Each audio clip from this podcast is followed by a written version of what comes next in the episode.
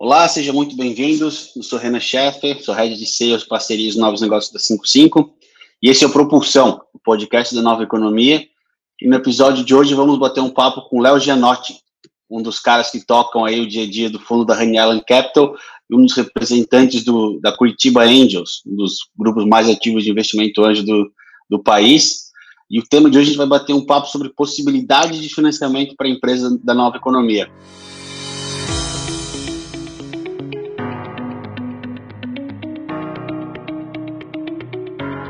Léo, obrigado pela tua presença, cara. Seja muito bem-vindo. Prazer enorme falar contigo de novo. Obrigado, Renan. Obrigado pelo convite. Bom tá. Queria estar fisicamente, né? Como a gente não está conseguindo, mas aqui a tecnologia ajuda a gente a se conectar de novo. Aí. Obrigado pelo convite. Prazer é nosso, cara. Obrigado pela, pela tua presença. Léo, para começar, cara, queria pedir para tu contar um pouquinho sobre a tua história profissional, quem que é o Léo, de onde que ele veio, para onde que ele vai. Pois é, cara. O hoje, a minha carreira, acho que tem três grandes momentos, assim, que acho que o final deles bate aqui com a Honey. Eu posso contar um pouco da Honey também para vocês. Eu tenho um momento da minha carreira, né, eu sou economista de formação, mas um momento da minha carreira de formação técnica, onde eu acreditava que a grande mudança vinha pelos organismos internacionais, então eu passei por é, consultorias no Banco Interamericano, Banco Mundial, é, Nações Unidas, né? É, fui delegado jovem do Brasil nas Nações Unidas. Depois passei o segundo ciclo da minha carreira, quando eu voltei para o Brasil aqui, com gestão de grandes fortunas, eu trabalhei dentro do multifamily office, basicamente orientando as famílias, ajudando elas a gerir a sua parte de economia real, né, de ativos e líquidos, que a gente chama, então da renda variável para frente, e ajudando a escolher novos negócios, e ali eu criei um viés de impacto, né, de investimentos de impacto, passei quase 15 anos fazendo isso, e dentro desse modelo eu recebi algumas propostas de investimento muito pequenas, mas com grande potencial, e que nos comitês de investimento das famílias não passava, e eu resolvi fazer na pessoa física. E esses projetos, na época eu não sabia o que eu estava fazendo, tá? A gente está falando ali de 2011, 12, eu fiz alguns investimentos anjo, para não fazer sozinho por medo, eu criei um grupo, que é a Curitiba Angels, hoje está passando de 100 anjos, né? A gente já fez 13 investimentos, é, o nosso primeiro investimento foi um investimento muito legal, que foi a Contabilizei, então deu muita coragem para fazer os demais, né? A gente tem um portfólio bem legal, um portfólio que está avaliado em quase 17 vezes o que a gente colocou. É, isso com muita liquidez, porque a gente vendeu James por Pão de Açúcar, a gente fez muitas, muitas transações. E eu, em 2016, eu, eu fiz um co-investimento, e a minha história começa a se cruzar com a Honey. Eu fiz um co-investimento chamado Transfira, junto com os fundadores do Ebanks. Conheço. E em 2000, conhece eles? Conheço, baita case, turma lá é bem legal. É, pô, eles estão liderando super bem, estão fazendo mágica lá. E aí a gente fez junto, conheci os founders, né? E em 2018 eles criaram uma iniciativa chamada Honey Island Capital. Na época, eles criaram uma holding chamada Honey Island. Em 2018 criaram um, um, grupo de eles e mais alguns convidados, e aí eu tive a, a honra de ter sido convidado nesse fundo 2, que já foi gerido pela Mariana, que hoje é sócia da Honey. É, e eu participei do conselho, fiquei muito próximo, a Cibele trabalha lá também, e a gente fez muita coisa legal juntos, né? Por exemplo, eu, além de conselheiro, fiquei próximo da transação da Troque, né? Que a gente vendeu para o Grupo Arezo, e fui muito ativo no conselho, criei uma afinidade muito forte com a Mari e com o time todo aqui do, dos sócios. E no final do ano passado, com os planos do Honey 3, que é o nosso fundo, nosso novo fundo, eles falaram, Léo, não faz sentido, eu estava com o meu fundo próprio, né? É, não faz sentido a gente duplicar esforço, sendo que a gente trabalha muito bem e a gente é super complementar. E aí me convidaram para fazer parte do time, eu sou um dos sócios daqui da, da Honey Island, e a gente vai para esse plano de o que, que a gente fez bem, tá, Renan? Em, em, tudo, tanto eu no meu portfólio como os sócios aqui. A gente fez muito bem uma lógica de fintech, todo o ecossistema, né? Então a gente está falando de e-banks e contabilizei e várias outras que a gente apoiou. A gente fez também software B2B. Então o que a gente criou? A gente criou um fundo de 70 milhões de reais, é, capitaneado por nós em parceria com uma gestora local chamada 41, né, que é uma gestora aqui de Curitiba. A gente fez esse fundo juntos, a gente já nasce quase um first closing montado, com alguns convidados locais, para fazer ecossistema de fintech, software B2B, nos próximos três a quatro anos aí, vai ser o primeiro de uma casa, né? A gente quer criar uma casa e eu venho aqui com a missão de criar mais produtos, né? E, e por aí inventar essas bagunças como vocês gostam, né? A 55 também gosta de, de criar essas bagunças. É verdade. Pô, Léo, cara, que legal a tua trajetória. Não, não sabia que tu tinha, tinha tanto background aí nesse, nesse mundo de investimento. Cara, até pegando esse gancho, vamos começar um pouco a nossa conversa falando um pouco sobre mudança de cenário macro e, e os impactos no investimento em startup. Que, que, que, até pegando um pouco da tua, da tua história, cara, o que que tu viu aí é, o que, que, evoluiu, o que, que mudou nesse, desde a época que tu começou até hoje liderando a, a, a frente aí na, na Raniela, sendo sócio da. E, pô, é uma turma fera que tá aí junto com vocês, né? É, cara, é, é, meio. É assustador às vezes quando a gente se olha de lado assim e fala, cara, é muito potencial e a gente tem uma responsabilidade com isso, né? A gente juntou o Dream Team, assim, que a gente podia aqui. E investidores também, cara. A gente tem founders investidores, a gente tem os melhores family offices, family offices é, temáticos, então a gente tá. É uma responsabilidade grande, assim. Qual é a minha, minha percepção, tá? Eu vou usar um termo até do professor Delfim Neto, que ele falava uma coisa que existia a tempestade perfeita, né? Uhum. E, e, a tempestade perfeita é um conjunto de indicadores que produz coisa ruim. Ele usava para isso. Aqui eu vou tentar usar um conjunto de indicadores que cria coisa boa, cria terreno fértil. Eu acho que são três linhas, tá? A primeira, a gente nunca viveu um cenário de revolução tecnológica tão tangível. Então, desde é, acesso à tecnologia barata até você ter, ao mesmo tempo, correntes contrárias e, e, e que estão se retroalimentando como a alta capacidade computacional das máquinas, permitindo inteligência artificial. Ou seja, você tem um, um grupo de revolução tecnológica que permite que a gente faça revoluções com muito pouco dinheiro. É, a gente otimizou. Então, a, a, o exemplo disso para mim é você pegar um iPhone hoje, quanto equipamento, quanta tecnologia tem dentro do iPhone. Os caras estudaram, tem mais de um milhão de dólares de tecnologia dentro do iPhone de última geração. Por quê? Acelerômetro, GPS, câmera de, de última geração, voz, troca de dados, criptografia, você tem tanta coisa dentro desse troço que faz um pacote de muita tecnologia acessível para a gente produzir mudança. Então, lembra da lei de Moore? Aquilo foi totalmente acelerado, né, cara? A gente está vivendo coisas de semestres promovendo, inclusive uma leitura super legal, indicada pelo Edson Rigonati, que é Os Insurgentes, uma leitura que chama Invisible Army, que é a luta entre os insurgentes e incumbentes, né, os grandes exércitos contra as pequenas guerrilhas. É bem interessante, que para mim dá esse cenário. O segundo indicador, para mim, é alto nível de liquidez. A gente está com muita liquidez no mundo. Taxa baixa Selic no Brasil, é, muita emissão de dinheiro fora. Você tem um cenário de muita liquidez. Se a gente pensar que o Brasil hoje tem renda fixa lá perto de 2,5 tri de reais, sendo remunerada a 2, 3% ao ano, né? É um dinheiro que está muito mal remunerado e até que, enfim, isso aconteceu para a economia real, porque a gente construiu a lógica de que mercado financeiro é proteção de patrimônio. Quer construir valor, meu? Vem para a economia real. Empresta dinheiro, investe dinheiro, faz a roda girar. Então, esse cenário está trazendo muito dinheiro para dentro da economia real. Né? E o terceiro, fundos, né? O exemplo nosso aqui é a alta demanda que a gente tem dos investidores para desenhar produto, para fazer coisa, para aportar dinheiro. E o terceiro, para fechar, é um pouco de liberdade econômica. Eu acho que é a primeira vez no Brasil que a gente. Tá certo que essa semana, a gente está gravando aqui em fevereiro, essa semana não é ideal para a gente falar de liberdade econômica, com o acontecimento aí da Petrobras. Mas a gente tem uma evolução de um cenário de desburocratização, de maior acesso ao capital, de uma simplificação tributária, de começo de uma discussão de, de, de, privatização, você começa a falar com mais qualidade ou com mais consistência sobre liberdade econômica. Então, revolução tecnológica, alto nível de liquidez e um processo de liberdade econômica mais acelerado, ainda que lento, mais acelerado, ganhando aceleração, produz para mim essa, esse conjunto de, de, de indicadores que permitem a revolução do capital de risco para mim. E eu estou falando de capital de risco aí no sentido bem amplo, tá? Desde o do seu José que vai montar uma padaria até o Elon Musk que vai mandar um foguete para Marte. Tudo isso, acho que usa esses três indicadores. Pior que é verdade, cara. Pô, até. É, pô, eu tenho 34 anos, boa parte do, das revoluções financeiras que a gente teve no Brasil, é, eu conheço só por, por ter estudado. Então, pô, a gente vê ali, historicamente, pegando a época de crise da Rússia, crise asiática, aquela coisa toda de pô, juros de 45%, e a gente olhar hoje para uma taxa de juros a 2% é, é realmente algo muito, eu diria até inusitado, porque era inimaginável até pouco tempo atrás. Então, é. acho que é, realmente essa questão de excesso de liquidez ajuda muito, pena que isso não se reflete diretamente no, no, acesso a crédito no Brasil, né? Hoje a gente tem alguns entraves aí é, para o mercado tradicional, então graças a Deus soluções como que a gente vem trazendo do pela 55 com capital de risco, etc, vem para justamente é, fechar esse gap.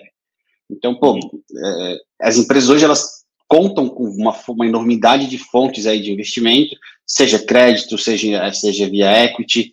É, e aí o que, que vocês fazem na Honey Island é basicamente essa parte de seed, né? É, comenta um pouco para a gente, cara, como é que é esse tipo de investimento, as características, quais empresas podem acessar esse tipo de, esse tipo de investimento? Que nível de maturidade? O que, que vocês olham basicamente aí? É. A gente está se posicionando num, num, mercado, assim, numa parte da indústria que tenta pegar aquela final da fileira anjo, que já tentou, que validou os primeiros teses de produto ou de serviço, né? Já saiu do PMF, do Product Market Fit, então encontrou o caminho e está começando a acelerar alguns canais, está querendo ganhar é, velocidade ou consistência em algum canal específico de comercialização. A gente está pegando nesse momento. Assim, a gente pode até fazer PMF, tá? Não tem nenhum problema. Mas a gente teria estaria entre pré-seed, seed e pre-series A. A gente pode ainda também ser coadjuvante numa rodada pre-series A. O nosso cheque vai de um milhão e meio a 3 milhões e a gente está naquele espaço da indústria que quer ser o primeiro cheque institucional. Né? Então, é como se antes da gente, você ainda tinha um, uma engenharia econômica ainda muito, muito básica, a gente começa a dar um pouco de mais de, de, de inteligência para a engenharia econômica, começa a montar taticamente os times. Então, vamos, a gente, inclusive, tem uma rede de mentores super qualificada para ajudar a gente na parte tática do processo, porque é a hora que você começa a falar assim, estou com 100 funcionários, discussão de cultura, stock option, são problemas que aparecem do nível tático, que a gente precisa começar a dar estrutura para quando chegar na Series A, eu não precisar fazer, por exemplo, a de acionistas, não precisar desenhar meu stock option, eu já matei isso na CID. Estou dando um exemplo do ponto de vista tático. Do ponto de vista de comercial, por exemplo, eu já não tenho dúvida se vende ou não vende. O que eu tenho dúvidas agora é, vende para todo mundo? Quais são os melhores mercados? Quais são os canais que dão mais retorno? A gente vai começar a validar um pouco, um pouco mais de consistência ah, eu tinha três SDRs, agora vamos fazer seis SDRs. E vamos ver se a coisa fecha a conta ainda. E a gente começa a taticamente evoluir a companhia. A gente tenta sempre ficar sempre no ecossistema de fintech. Você conhece nosso portfólio, a gente tenta ter muita excelência aqui para aproveitar muito o nosso histórico de, de, de, fintech e, ao mesmo tempo, do software B2B. A gente tem bons founders nos dando back aqui para software B2B.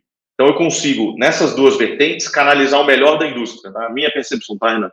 Que, através do software B2B e de lógica de fintech, eu consigo fazer agritech, eu consigo fazer edutech, eu consigo fazer constotech, como a gente já fez, porque tudo cai em algum momento para ganhar o valor de. Eu até estava falando com uma investidor de manhã, um milhão. Qual é a lógica do um milhão de reais de faturamento? Ou ela vai passar por uma, uma coisa de SaaS, né, uma lógica de SaaS, muitas vezes B2B, às vezes enterprise, às vezes SMB, ou ela vai passar por uma lógica de fintech, vai começar a emprestar dinheiro, vai começar a fazer desconto, vai começar a fazer uh, um banco digital, por exemplo, com esse, esse RP, né? Eu e a gente estava hoje ouvindo um, pitch, é um RP que começou a antecipar recebíveis. Os caras tiveram esse clique que é a melhor forma de antecipar é estar dentro do, da lógica financeira do cliente. Essa transformação vem de um ambiente, qual é a nossa crença? O, é, o mercado financeiro brasileiro é muito mal atendido. O, o mercado financeiro, na verdade, não. O, o, agente econômico brasileiro, o consumidor brasileiro, é muito mal atendido em, em fintech. Por isso que a gente vê essa explosão das fintechs brasileiras, né? Porque o oligopólio foi muito cruel, né? Não só desbancarizado, mas mal bancarizado, né? A pessoa que não sabe usar o banco, que usa mal o crédito, enfim, você conhece bem essa realidade. Então a nossa tese está por aí. A gente tenta ser o primeiro telefone que toca. Isso é meio clichê, mas assim, a gente. Eu brinco todo dia aqui no escritório. Eu falo, eu não quero saber de notícia boa das investidas. Eu quero notícia ruim. Notícia boa a gente vê no relatório. Vai chegar rápido, entendeu? Notícia boa chega rápido. Agora, notícia ruim, cara, fica escondido debaixo do tapete, não quer dar notícia ruim para o investidor. Então a gente é aquele fundo que se confunde com os investidores, tá? É o melhor de uma rede de anjos e a gente tentou aprender com o melhor de VC. Então, fundos, me digam qual é a melhor forma de eu lidar e ajudar para chegar aí. E anjos, vamos participar junto do processo de seleção. Tanto que o nosso processo seletivo, cara, tem um comitê temático só para os nossos sócios ou a nossa rede de mentores avaliar antes da gente investir, para a gente saber exatamente qual vai ser o desafio de crescimento da companhia. Ah, cara, pô, bem legal. É, acho que vocês conseguiram fazer um mix bem bacana de juntar o melhor dos dois mundos mesmo, né? De ter, pô, uma galera que é investidor anjo com um time de founders ali que estão investindo muito top, com uma uhum. galera com boas práticas de VC, pô, sensacional. E, e, vocês realmente são top of mind. Direto a gente conversa aqui com empresas e, pô, nem sempre o, uma coisa que a gente tem como prática também de, de falar, cara, nem sempre o meu dinheiro é o melhor dinheiro para a empresa naquele momento. Então, cara, vocês são top of mind, dependendo do estágio da empresa, sempre falo o nome de vocês, sempre é, falo com a Mari. É, não sabia que tu estava na Honey Island é, até então. Então, pô, fico, uhum. fico, feliz em saber que tu tá agora, tem mais um contato aí para passar, é, obrigado, mais um canal aí para apresentar, cara. E, e até, sabe que é legal, pô, cara? Um, um, parênteses, assim, a, eu sou, eu venho de uma história de Anjo e Family Office. A Mari vem de uma história de Endeavor e também tocou Honey 2. Então, aqui no dia a dia, cara, a gente trata como se fosse uma, uma, uma rede de mentores Endeavor e uma rede de, de investidores anjo. Eu ligo para os meus investidores sem calos, assim, cara, eu preciso da sua ajuda, eu tô com problema, porque também eu dou notícia ruim para os investidores. Falo, olha, tá difícil esse deal, tá com dificuldade ali e tal. Porque no final do dia todo mundo na mesma mesa. É, isso é muito bacana, cara. Essa, essa proximidade aí é, é muito importante, é o que faz de fato a diferença, né? Uhum. E, e, pô, Léo, abrindo um pouco o leque, cara, pensando na etapa de faturamento e coisa e tal, é, quais são as principais etapas de faturamento na quais vocês, como investidores e, e eventualmente até outros fundos e é, que são parecidos com, uma tese próxima ali de, de estágio, estão mais interessados em investir. A gente, pô, a gente tem visto aí, cara, um, um, nos últimos anos, o volume de investimento, acho que no ano passado, 2020, foi um ano que Venture Capital superou o volume de cheques e volume de investimento de private equity.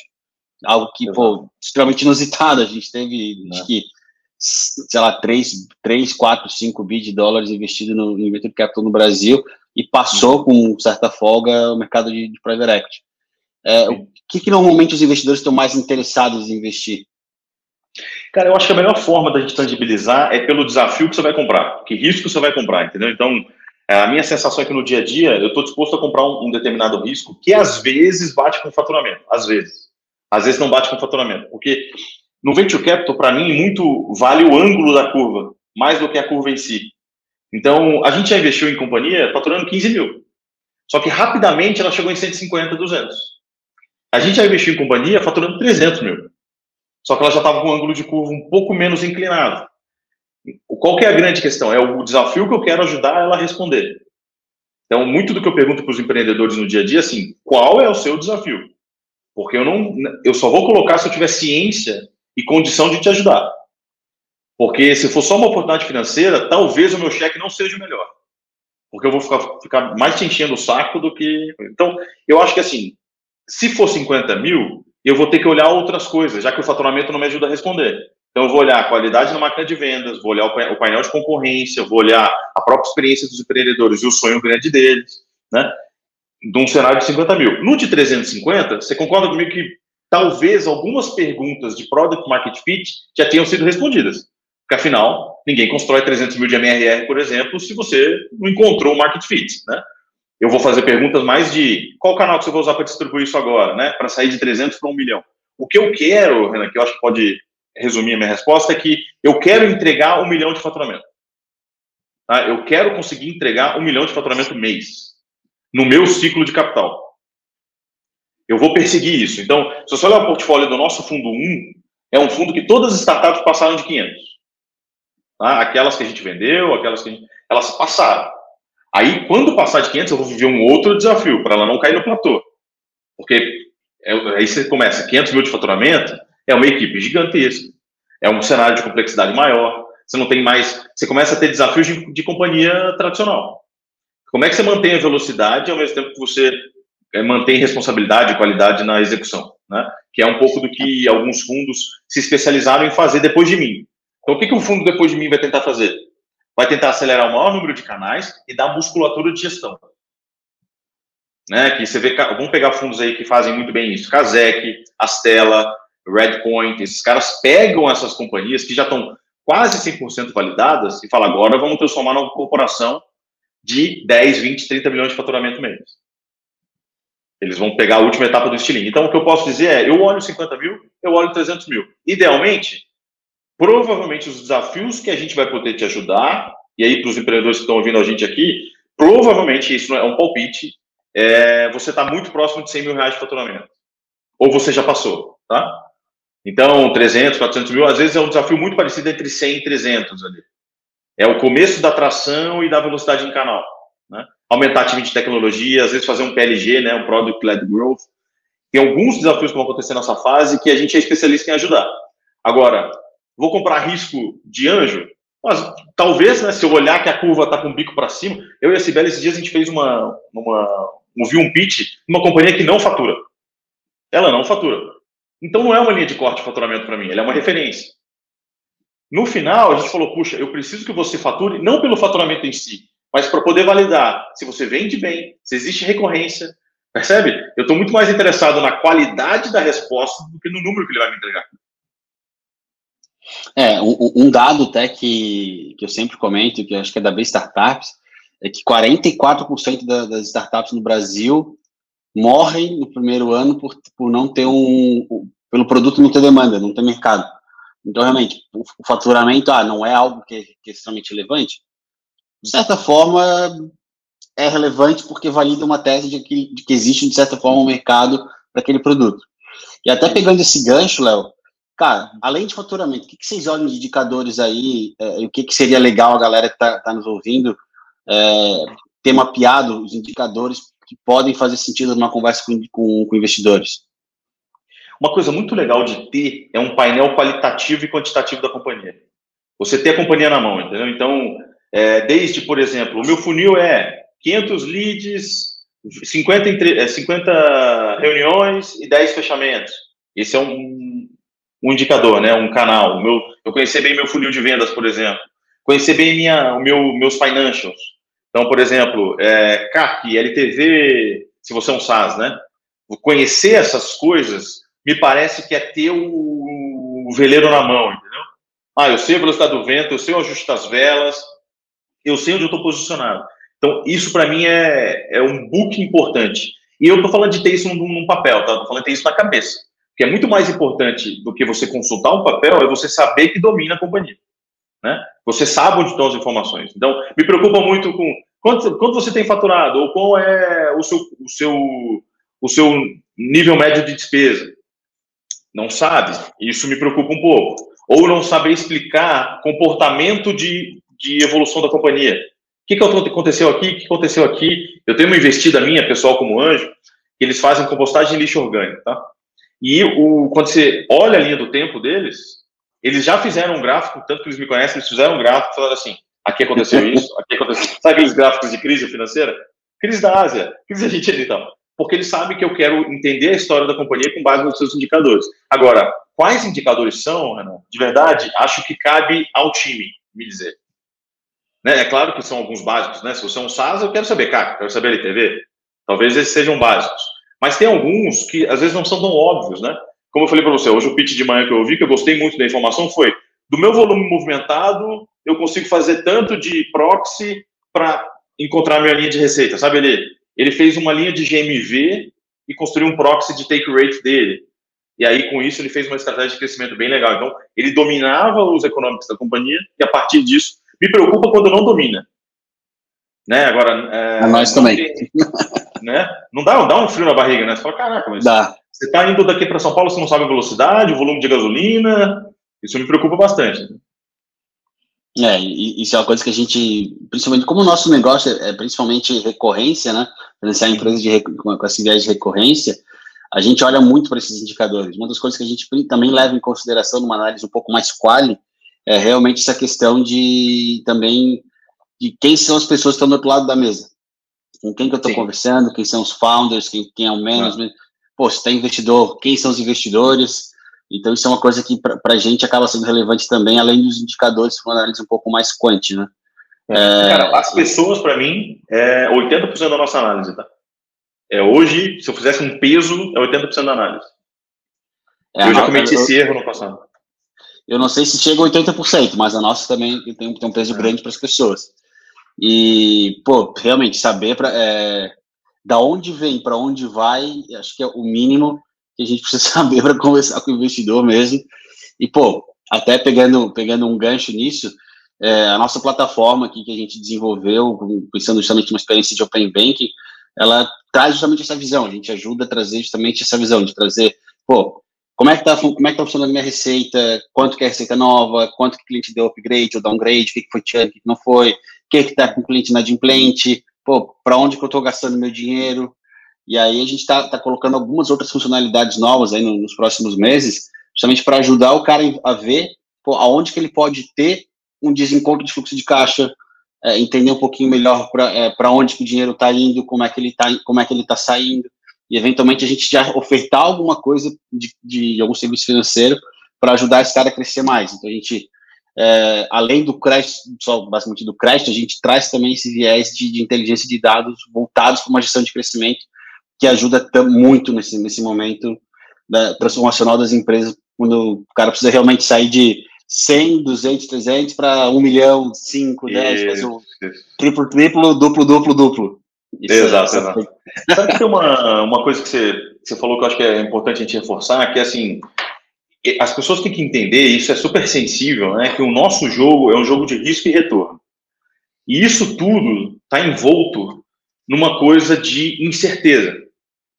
Se isso está envolto em incerteza, eu não estou pedindo indicador para fazer check. Ah, ele sabe, ela sabe, tum, aí você vai dando check. Não, não é essa a questão.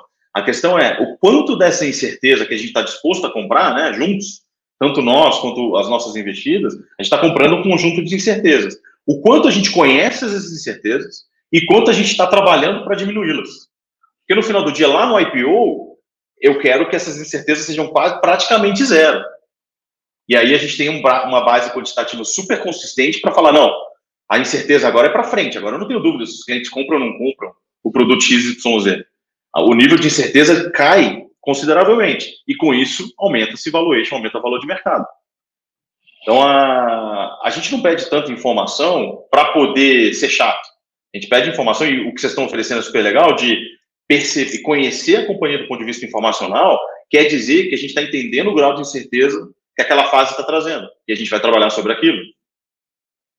É, é, é, exatamente isso que a gente tenta fazer. A gente acabou criando, na verdade, uma plataforma para dar uma visão para a empresa, mas acabou que tem muito investidor que usa isso para acompanhar a performance das empresas que, que, que investiram. Então, pô, para nós, a gente meio que sem querer fez um negócio que, que ajuda nas duas partes. E até uma coisa que tu comentou, Léo, pô, né, essa questão de eu entro onde eu sei que eu posso ajudar é, até pô, quem está buscando investimento em, em VC, coisa e tal, investimento anjo, uma das coisas que eu sempre falo quando estou comentando desse, desse, dessa temática de investimento, captação de recursos, cara, é buscar sempre um fundo que vá te agregar, não vá buscar só dinheiro por dinheiro. Então, pô, é, até queria o teu view nesse sentido de a galera está começando a buscar grana. Por onde o cara começa, tipo, pô, quero um VC, mas pô, tem, agora tem trocentos VCs no Brasil. Quem que eu uhum. escolho? Exato, exato. Tem gente que até fala, puxa, quando a gente fazia, né, meus colegas anjos falavam, puta, era muito mais fácil a nossa vida, né, porque não tinha ninguém. Eu falei, meu, é difícil você falar se é bom ou se é ruim, se você não tem base comparativa, você era o único. Então, porra, eu fui o melhor investidor antes de Curitiba em 2012. Meu, isso não importa, só era eu. Então, não tem, não tem muita comparativa. não tem muita comparação. Mas quando hoje esse cenário fica um pouco mais maduro, eu acho super legal a gente parar de falar de buscar dinheiro e começar a buscar parceiro de crescimento. Quem é meu parceiro de crescimento? Eu vou escalar essa companhia de 100 para 1 milhão. Quem são as pessoas? Então, a Rani, com as suas capacidades, com o Léo, com a Mari, com a Cibele, com a Ida, com o time e com os meus, os meus sócios, os meus investidores, a gente vai conseguir te ajudar? Essa, para mim, é uma pergunta que a gente tem que ser obrigatório no nosso caso de investimento aqui. Se é, se é só um bom deal, Talvez a gente pode até entrar por oportunidade, mas a gente vai ter ciência que é por oportunidade. Mas esse não é o nosso jogo, não foi isso que eu me comprometi com os investidores. Eu me comprometi a ser protagonista nos deals e, ao mesmo tempo, construir uma tese de crescimento junto com a companhia. Então, isso vai, vale desde não fui com a cara do Léo. Cara, é melhor a gente não passar sete anos junto, entendeu? Porque é pior do que um casamento. O segundo é, não, te, não vejo ali as competências que vão, eu estou falando como founder, né? Não vejo ali no fundo as competências que vão me ajudar a escalar esse negócio. Desde o do ponto de vista de mentorias pessoais, né, one on one, até do ponto de vista de conexões e por aí vai. E também não vejo na terceira escala que eles vão trabalhar junto comigo. Que é, assim, eu acho que um fundo de VC, na estágio que a gente trabalha, abaixo da captação de 5 milhões, isso também vale lá para cima, mas é, estou reforçando aqui nesse, nesse, nesse espaço da indústria, ele tem que ser muito hands-on. E qual que é o nosso desafio? É hands-on, mas assim, é o nariz em tudo e a mão em nada. Porque a gente tem que estar muito juntos, mas a gente não pode fazer pelo empreendedor. Então, aí entra outra complexidade, que é tem que ser complementar, mas a gente também não pode abafar. E essa coisa do coachable que a gente trabalha é a parceria, né? Eu posso falar algumas besteiras como fundo, o empreendedor tem que saber ouvir isso com criticidade. E o contrário também é verdadeiro. Se ficar um jogo de muita resistência e teimosia, a gente também não anda para frente. É tão difícil fazer VC, cara, porque é, tudo isso que a gente está tá se falando, que a gente está falando aqui, é um movimento que é acontecendo, a companhia está acontecendo aqui atrás. Então, você tem que ter fragmentos de uma comunicação. Então, eu falo com o empreendedor uma vez sobre um assunto. Daqui a pouco eu falo sobre outro assunto. Eu estou montando um filme na minha cabeça, né? De como eu vou ajudar. O grande ponto da minha decisão como investidor é que no dia seguinte eu sou personagem daquele mesmo filme. E aí não tem desculpa, né? Eu estou dentro do filme. Não tem mais se a informação estava difícil, estava impossível de aceitar. Nessa construção conjunta, o que, que eu digo para os founders? Dinheiro. Tem que, claro, não adianta eu pedir para uma pessoa que pedir 2 milhões de reais para uma pessoa que vai assinar um cheque de 100. Saber quem procurar, eu vejo muito anjo, muito, muito empreendedor procurando anjo com fundo que faz aporte de 20 milhões de dólares. Não gasta saliva, né? Quantas investidas minhas, cara, em rodada, assim, buscando 700 mil, 1 milhão, ia falar com o Kazek, ia falar com... Não adianta, cara, os caras não vão é, conseguir te dar a atenção necessária. Então, saber também, entender, hoje tem tantos mapas disponíveis, né, da indústria, o que é a indústria, o que ela faz, o que, que o anjo entrega, o que, que um fundo CID entrega, esse nosso papo aqui. E assim como a gente está falando aqui, tem outros fundos que deram as suas visões, né? Do que eles são bons, do que eles podem entregar e tal. O empreendedor, quando busca isso, é, dá um sinal de que ele está fazendo bem o dever de casa. Porque, cara, ele vai entregar equity, que é a coisa mais valiosa que ele tem na mesa. Então, ele tem que dar para uma pessoa que vale a pena. Não adianta ele ficar trazendo só porque é dinheiro. Aí vem aqueles fundos que você conhece bem, que são os fundos spray and pray né? Ah, tenho um milhão de investidas. Cara, você tem um milhão de investidas, não vai ajudar uma. É impossível, né? Isso é uma agonia do VC, tá? É, o nosso negócio não é tão escalável assim. O negócio de venture capital, né? Eu pego dinheiro numa ponta, aplico num determinado número de empresas que dependem da minha capacidade de ajudá-las. Então, de selecionar e ajudá-las. Isso faz com que, por exemplo, o meu fundo agora, de 70 milhões, ele é um fundo que te vai ajudar 12, 13 companhias. Tá? Assim, se a gente conseguir fazer uma boa locação, 14 companhias. Então, são quatro anos trabalhando com 14 parceiros. Dá para chamar isso de escala? Não dá. Então, eu tenho que fazer um negócio com muita qualidade, quase que artesanal, sabe? Aquele escultor, assim, que vai olhar e parece um negócio de batelada, né? Quem, olha para se fala, pô, esses caras ficam assinando cheque todo dia. Eu abro né, o feed aqui, tem cheque, cheque, cheque. Mas no final do dia ele é um cheque artesanal, se a gente lapida, um deal para ficar de pé, você sabe, cara, demora, sei lá, seis meses, quatro meses se for rápido, porque é tudo muito lapidado, é muita informação para discutir, é muito bode na sala para a gente avaliar, então não, a gente não precisa ter pressa, a gente precisa ter consistência. E o que eu posso dizer para os empreendedores para fechar é: escolha um parceiro de crescimento, esquece o cheque. Só olhe para o cheque para você pedir o cheque certo para a pessoa certa, né? Agora, na hora, não fique pensando, puta, esse cara tá me dando dois, esse cara tá me dando um milhão e meio. Não, talvez um milhão e meio bem alocado seja melhor que dois milhões. E aí você acha que por 500 mil você está deixando o valor na mesa. Entendeu? É, pior é que é verdade. Eu já, já vi bastante disso, de é, é quase como se fosse um leilão. A galera não, não, não presta muita atenção no é. que, que de fato o cara que eventualmente está é, ofertando um cheque menor o que, que ele está o que, que ele tá colocando de agregação de valor para complementar aquilo que ele, que ele, de certa forma, não colocou. Uhum. Então, pô, realmente, essa questão de é, é conversar com outras investidas, conversar com os investidores, saber para onde, para onde, com quem conversar de acordo com os perfis, é algo que pô, é, é realmente extremamente relevante. Não faz o menor sentido conversar com, com uma Kazek, por exemplo, sem ser um, sem ser um SaaS, ou, ou ser um cara que está procurando cheque pequeno. Uhum. Tem N outros, outros casos que fazem isso com, é, com muito mais propriedade, vamos chamar assim. E até uma coisa que tu comentou, que, que é uma coisa que a gente tenta se colocar também, como um parceiro de crescimento. Então, pô, não necess... a gente já viu aí, cara, sei lá, inúmeros cases de empreendedores que é, optaram por uma estratégia de captação constante, de diluição constante, e acabaram que quando venderam a empresa ou tiveram êxito, saíram com, sei lá, menos de 5% da empresa. Isso uhum. não é tão incomum quanto a gente imagina. A gente vê bastante Sim. casos aqui. Então, pô, é, acho que o nosso, até pegando um gancho nisso, uma das coisas que nós, como a 55, conseguimos construir aí no, no mercado foi justamente essa parceria com os fundos de venture capital para conseguir ser um parceiro deles para evitar diluições desnecessárias ao longo dessa jornada de crescimento.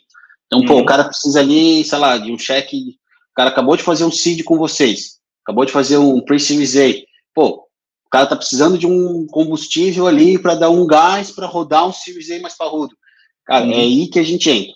Exatamente aí que a gente entra. A gente complementa o chefe, a gente dá um gás para a empresa crescer, ajuda a empresa a crescer. Pô, a gente tem aí, cara, diversos casos de empresas que pegaram grana com a gente, fizeram essa estratégia, nego saíram negociando valuation aí de 50, 60, 70% maior em menos de seis meses, um ano.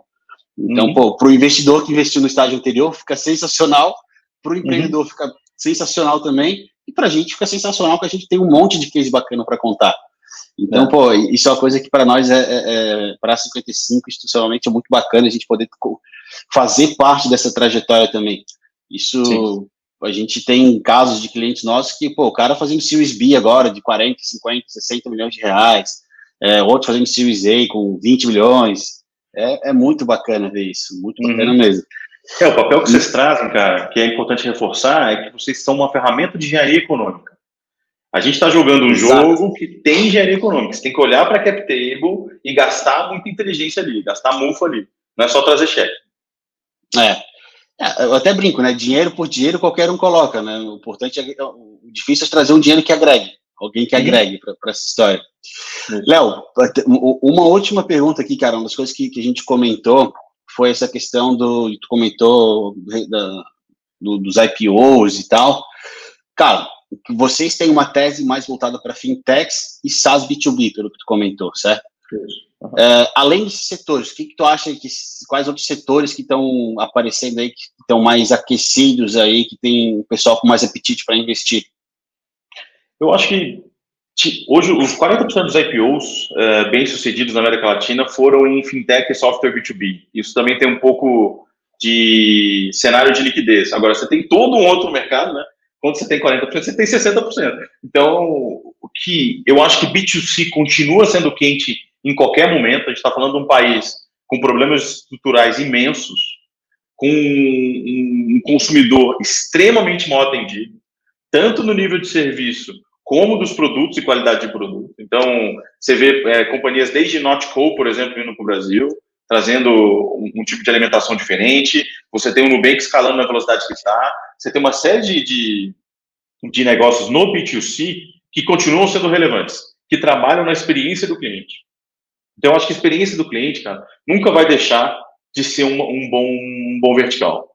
Né, uma boa vertical, assim, sempre vai estar na cabeça de todos os investidores, empreendedores, explorar. É claro que quando você está em B2C, você tem que estar ciente que é um ciclo um pouco mais longo, de produção de valor com gatilhos diferentes e que talvez demande mais capital. Essa é só uma, uma percepção.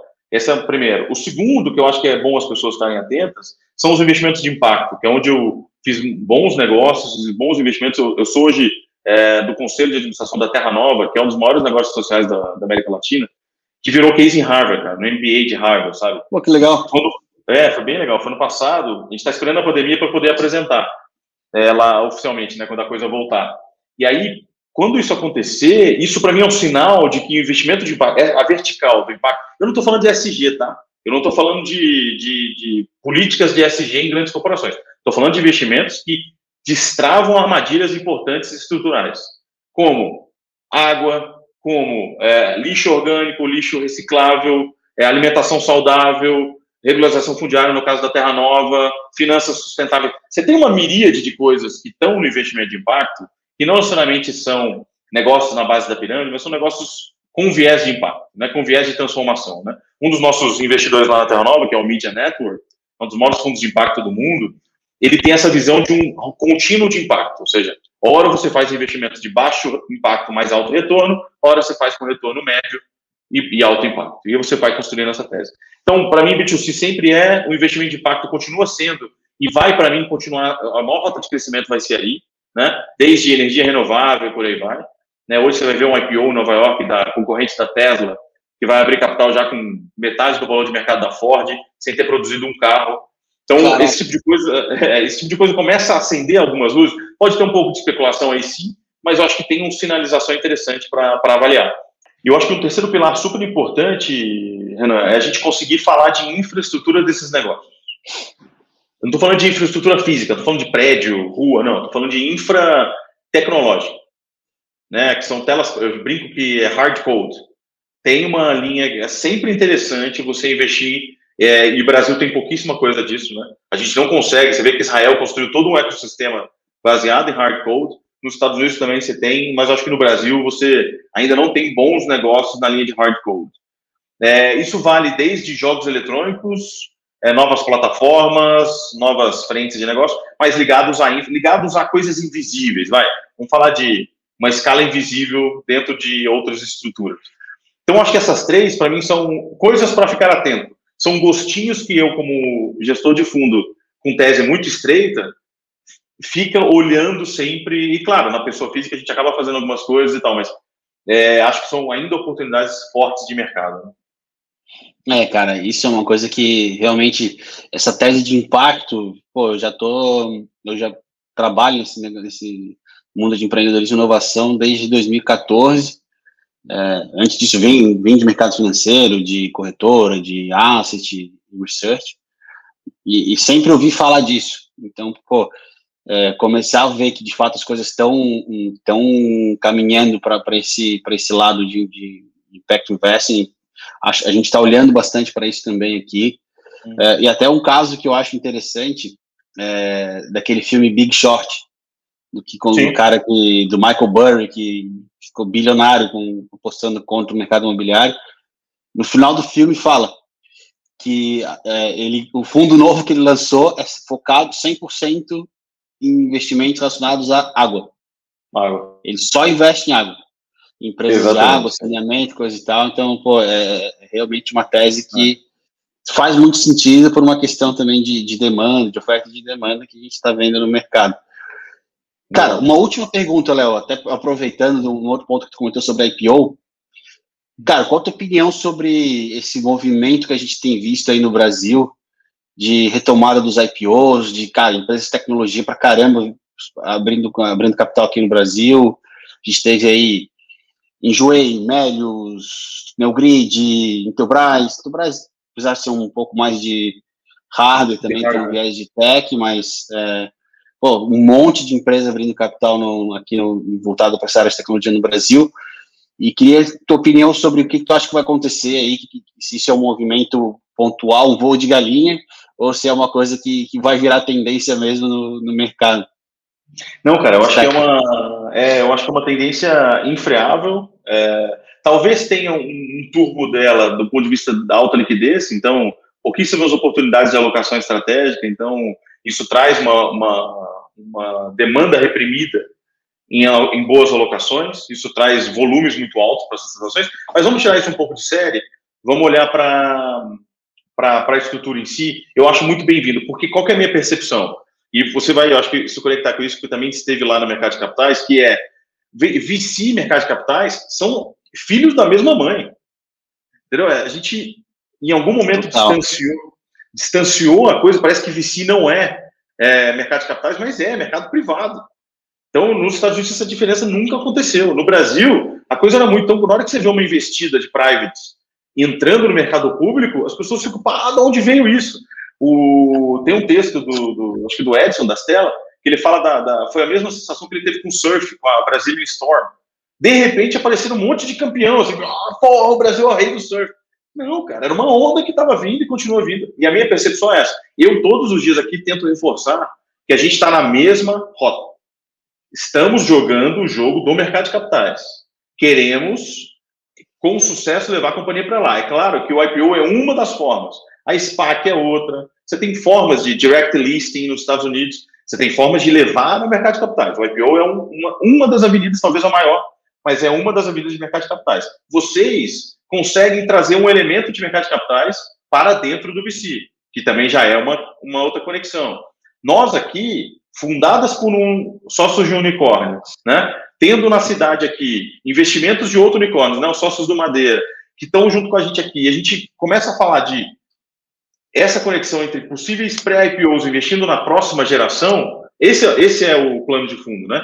Então, para mim, cara, é, a onda de IPO ela é infreável, ela vai acontecer, e tomara que aconteça cada vez mais. E claro, em todo IPO você tem bons e maus ativos, é natural. Isso depende da avaliação do Renan, da avaliação do Léo. Cada um vai ter uma avaliação de acordo com a sua visão. Aí eu estou indo muito na linha do meu professor e guru é, da Modana. Valuation é subjetivo. Se você vai dizer que um ativo é bom, um ativo é ruim, é a sua percepção de valor. Tem um monte de gente que acha o contrário. Aí você tem que entender como é que você se posiciona nesse mercado. Mas, sem dúvida nenhuma, a, a, os, os IPOs de tech se tornaram uma classe de ativos relevante na Bolsa de Valores. É, os Estados Unidos hoje tem uma média, cara, só buscando essa informação, que 10% do patrimônio dos family offices americanos estão alocados em venture capital. Você consegue imaginar o tamanho dessa avalanche se acontecer a mesma coisa no Brasil? O volume de capital em, em mercado privado, VC Private Equity, chegando em IPO, indo para o mercado público, pegando esses 5 trilhões de reais que estão em renda fixa no Brasil e levando para dentro da, da, Bolsa de Valores, o que a gente viu aí de 600 mil CPFs para 2 milhões e meio de CPFs é só o começo, cara. Nós temos 220 milhões de habitantes. Então, assim, acho que mercado... dá, dá um, um baixo por cento da população contra 70% da população dos Estados Unidos. Né? É ridículo, cara. A gente tem uma bolsa de valores imaturíssima aqui. Então, a gente está vivendo duas revoluções ao mesmo tempo e eu acho que a gente vai estar tá vivo para ver um mercado super líquido de secundário de startups ainda. Então, IPOs cada vez mais cedo, né, bolsa de valores um pouquinho mais compacta, com menos regulamentos, e que permita que mais agentes entrem no mercado de capitais. Eu fiz investimento em crowdfunding, em equity crowdfunding, é, fiz em duas plataformas e uma delas não foi muito bem, a outra até que está andando super bem. E essas coisas, para mim, é, é, de novo a conexão. É a gente conseguir pegar elementos dessa construção de mercado de capitais e trazer para dentro de VC. Então, a minha resposta, cara, é estou super empolgado. A minha alocação em Venture Capital reforçou, baseado nessa visão de IPO. Isso quer dizer que todas as minhas investidas vão fazer IPO? Não, mas isso quer dizer que onde eu estou olhando é uma linha pontilhada entre essas duas indústrias. Mercado de capitais maduro e o VC. Eu sim estou no jogo de mercado de capitais, mas eu estou assumindo um grupo de risco muito maior para poder depois transformar isso em um ativo público. Eu estou disposto a fazer isso. E claro que eu vou fazer muito mais retorno é, para entregar esse capital lá, né? Então, acho que a gente tem que ficar muito atento a isso. Eu tentei comprar todos os IPOs dessa, dessa leva, bons ou ruins, eu tentei comprar quase todos. É, não comprei dois deles, mas na última, por exemplo, teve a Origo, que é de lixo orgânico. Então a gente abriu o capital de uma empresa que recicla lixo, cara. Que recicla não, que composta lixo orgânico, produz energia. Porra, muito legal, os, os econômicos super saudáveis. É, teve companhia que abriu capital sem EBITDA, teve companhia que abriu capital queimando caixa. E aí, cara, é de cada investidor, cada um tem sua tese. Né? Tem gente que compra Bitcoin com caixa da companhia. Pior que é.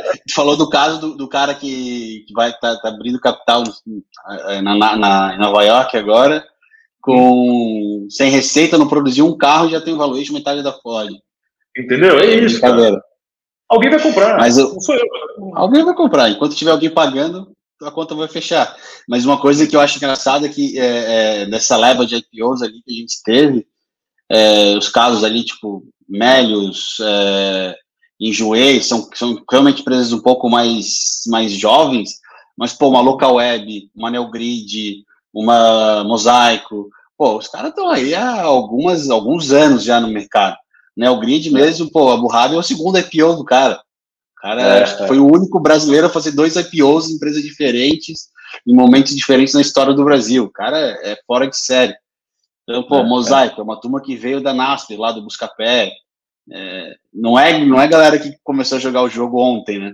Então, pô, é legal, Deus te ouça. Pode, pode falar. Não, não, não eu, eu torço, cara, e eu, eu vibro lendo os prospectos, que eu fico imaginando os caras de, de early stage, como nós, que, que entraram lá atrás e que viram essa construção acontecendo e estão batendo sino. Cara, não, não existe, é, não existe realização maior, sabe?